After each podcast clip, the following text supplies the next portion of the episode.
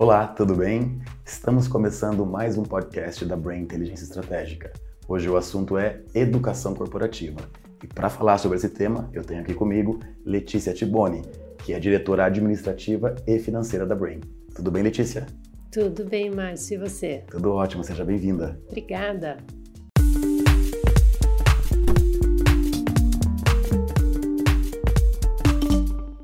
Letícia, para começar nossa conversa de hoje, que é a educação corporativa, como eu é, falei no início, né? Eu queria que você diferenciasse se é que tem uma diferença entre educação corporativa e treinamento e desenvolvimento. Elas são coisas que estão ligadas, né? É, uma está dentro da outra. Né? O treinamento é, e desenvolvimento, ele é uma coisa mais pontual. Né? Quando a gente fala é, em educação corporativa, a gente está falando de uma maneira mais ampla, mais contínua, né? É, de forma que você busque é, o crescimento não só é, de uma pessoa em específico, mas da corporação como um todo. Né? Então, de que forma, por exemplo, você é, buscar é, guardar esse conhecimento na empresa também, né? Então, de que forma registrar esses conhecimentos para que eles fiquem na empresa e não só é, com uma pessoa que pode sair num dia e, né, e não faz mais parte da empresa. É, então, de que forma esse conhecimento pode ficar na empresa de uma forma mais longa, mais contínua.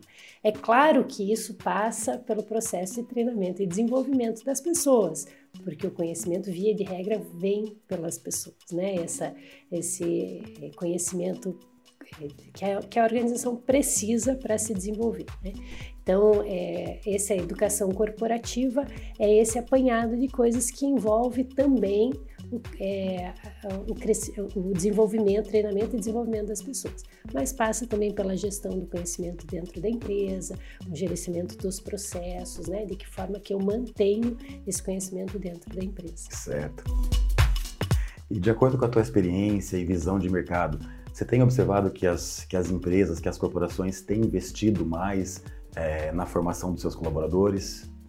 Né? O crescimento das pessoas e principalmente da organização, ele é mais lento, ele é contínuo. Eu preciso investir a longo prazo para perceber esse crescimento e esse conhecimento. Ele não é um investimento é, que eu jogue fora em nenhum momento mas eu, é, ele não é de um retorno tão objetivo. Então não é tão fácil comprovar isso. Né? Então tem muitas estratégias que as empresas vêm adotando né?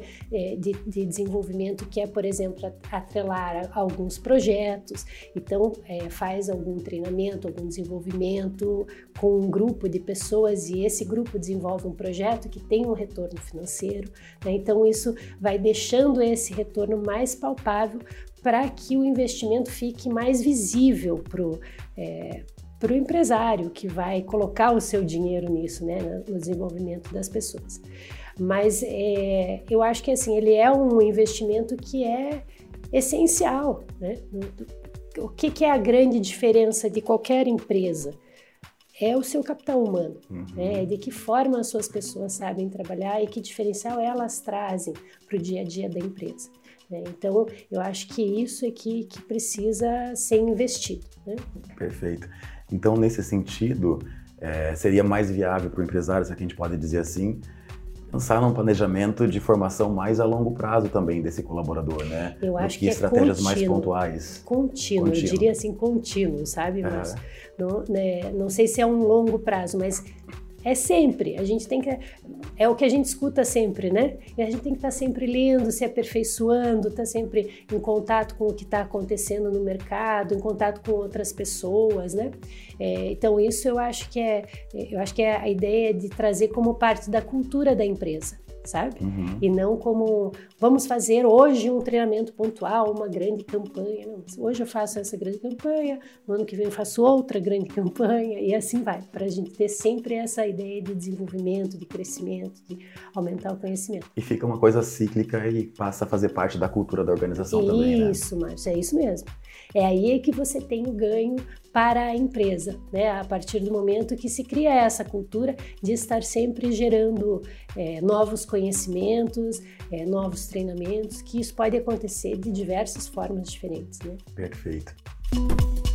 E a gente falou até aqui né, da perspectiva do empresário, né? Sim. Do dono do negócio. Mas e o colaborador? Ele tem buscado por ele mesmo suas formações, suas capacitações, ele tem investido nele, porque a gente percebe também que eles têm consciência disso, que é importante, né? Até para o crescimento deles dentro da organização. Mas é difícil muito encaixar na agenda deles, né? Então, do lado do colaborador, você percebe que eles também estão buscando sozinhos? Uhum.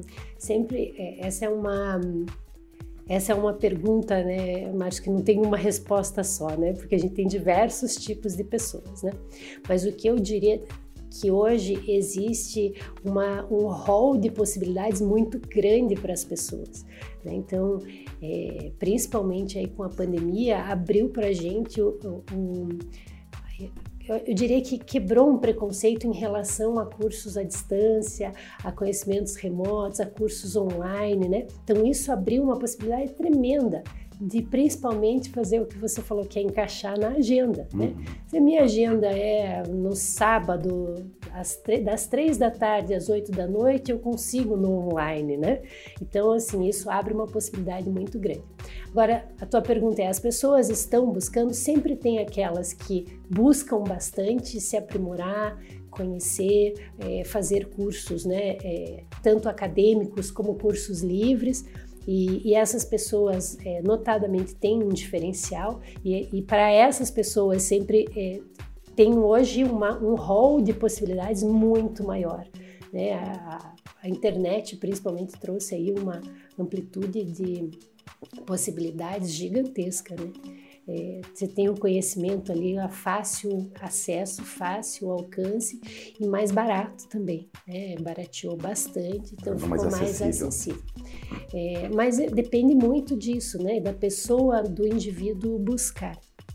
E aí é que tem um outro, um outro ponto, mas que eu gostaria de, de ressaltar, aí de novo olhando o papel do empresário né, ou do gestor, que existe um papel de incentivar, né, de cutucar as pessoas para que elas busquem esse conhecimento que também é, que está tá mais fácil, está mais acessível, né? Então que não só a empresa ofereça, mas que é, gere o um incentivo para que o funcionário também busque. Né? Perfeito. Você falou da, da pandemia, né? É, até te pergunto também se, na tua opinião, na, na tua visão, teu acompanhamento de mercado, a pandemia influenciou também a busca é, do colaborador para se desenvolver, né, fazer cursos, e também da parte do empresário, né? Vamos incentivar, porque você comentou da educação à distância, que antes era até um preconceito né, que se tinha sobre a educação à distância. Sim, tinha muita gente que não queria fazer, não gosto, mas já fez, não, mas eu não gosto. Nem tinha experimentado, né? já dizia isso, que não gostava. É, né? é isso aí. Então você acha que a pandemia também é, impulsionou de alguma forma essa busca? É, eu acho que sim, por algumas razões, né? É, a primeira é que por um período se houve, houve uma. A gente teve que ficar isolado, né? E aí o isolamento fez com que as pessoas acabassem tivesse tendo mais tempo de buscar mais e se voltassem mais para si. Eu acho que teve sim uma influência para que as pessoas buscassem mais. E a segunda foram as dificuldades do mercado, né? Então teve bastante é, restrição aí de vagas. Agora a gente está saindo disso já, né? Graças a Deus. Está tá retomando mais, tá, né? É, retomamos já, né? Mas é, o mercado muito mais difícil e o mercado muito mais difícil exige pessoas mais qualificadas, né? E, obviamente, as pessoas que têm condições, elas buscam porque sabem que isso é um diferencial. Né?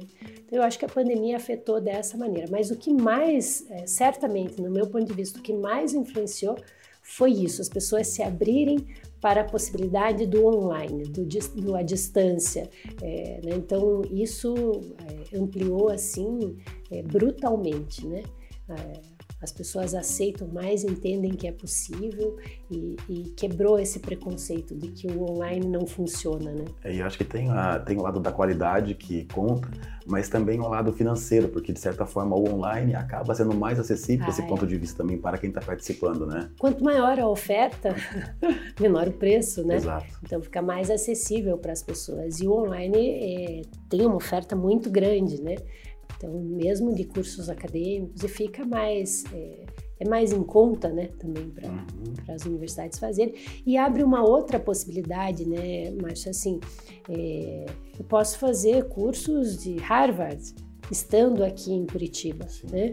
É, posso fazer cursos em universidades distantes, em qualquer lugar do mundo, estando onde eu estou, na minha casa. Então, isso é uma possibilidade fantástica, né?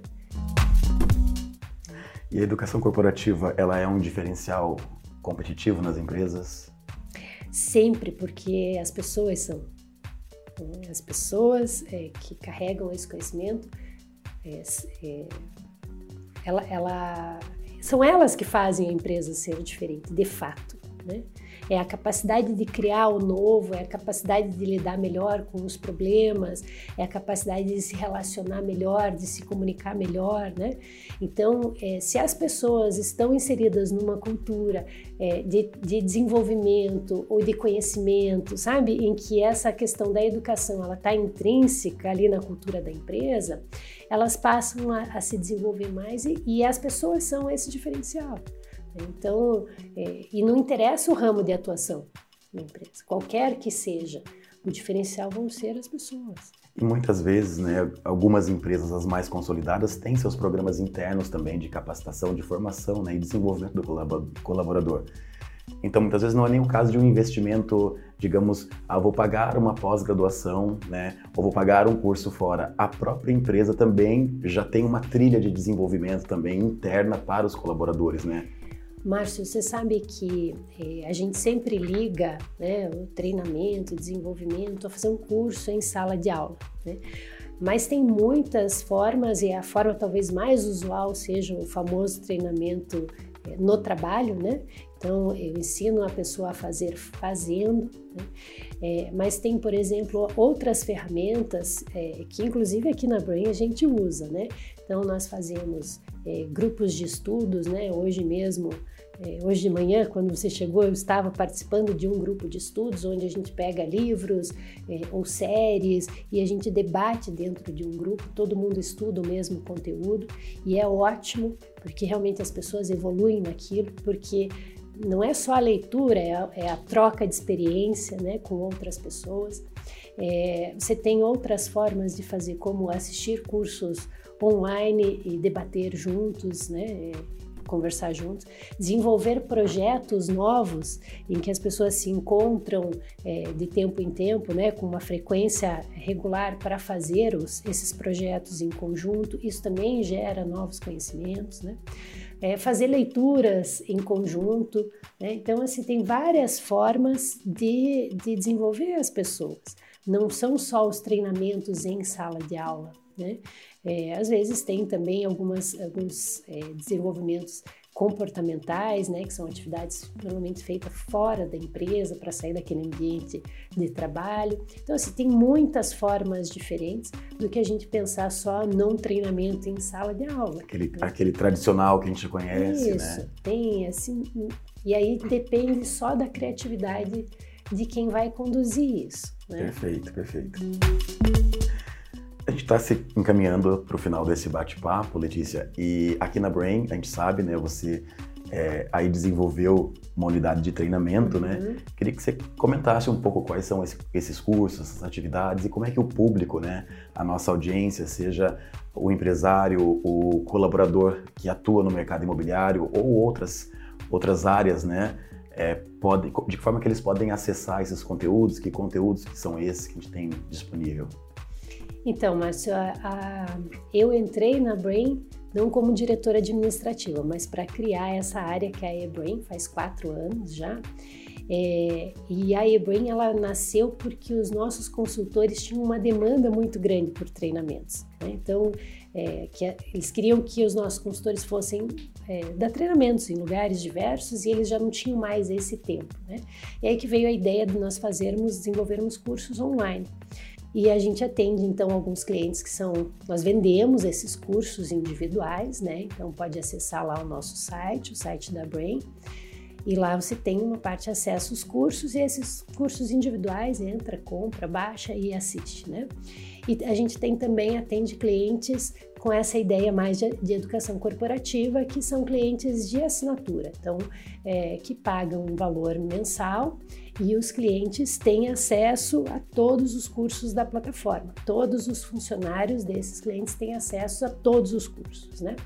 É, então, esse é um dos produtos que a gente tem na área de, de educação e eles é, falam sobre tudo, né? Sobre é, a origem do empreendimento, como que ele foi criado, a localização, é, o preço, os diferenciais, planta, implantação, né? Então, é, faz um, uma varredura geral e ali mesmo na plataforma o corretor pode fazer provas para ver a cada capítulo que tem ele faz uma prova, né?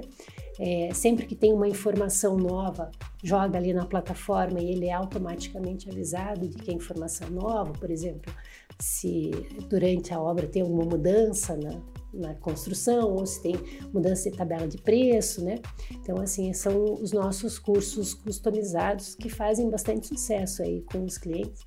É, começou muito fortemente na pandemia, né? Porque aí tinha uma dificuldade, inclusive, mas aí eles viram que era muito bom, você não precisa é, fazer só uma reunião inicial e quem entrou depois já não participou daquela reunião. Então tem sempre, é, tá sempre atualizado, né? A pessoa entra, faz aquele treinamento, já faz a prova, o material é super de qualidade, né? Então, basicamente são esses dois produtos que a gente tem. Além, né, é, Márcio, a eBrain, que é a nossa área de, de educação, produz todos esses conteúdos que está você aqui e eu hoje comentando e dividindo com as pessoas. A gente tem aí o, o nosso canal do YouTube com é, diversas entrevistas, com conteúdos dos mais variados possíveis. A gente está sempre produzindo conteúdo aí é, semanalmente, né? Até você está bastante à frente disso, né, Márcio? Tanto com vídeos, a gente também produz e-books, é, artigos, podcasts, né? artigos, né? Então, essa é, um, é, um, é uma área muito forte na Brain, né, gerando a produção de conteúdo no geral para que a gente é, divida essa informação, porque a gente acredita que é um mercado mais capacitado, é, com mais conhecimentos, né, ele é mais forte e se o mercado cresce, a gente também cresce, né? Perfeito. Estamos chegando ao final de mais um podcast da Brain Inteligência Estratégica. Eu agradeço a audiência por nos acompanhar, né? agradeço a Letícia também é, por compartilhar esse conhecimento todo com a gente sobre educação corporativa. Obrigado, Letícia. Eu que agradeço, mas foi um prazer estar aqui conversando contigo. Quem sabe a gente marca um outro bate-papo para a gente conversar aí sobre um, um assunto específico desse, dessa área tão vasta que é a educação corporativa. Perfeito. Sempre lembrando, não deixe de seguir a Brain nas principais redes sociais e plataformas digitais. Um abraço e até a próxima.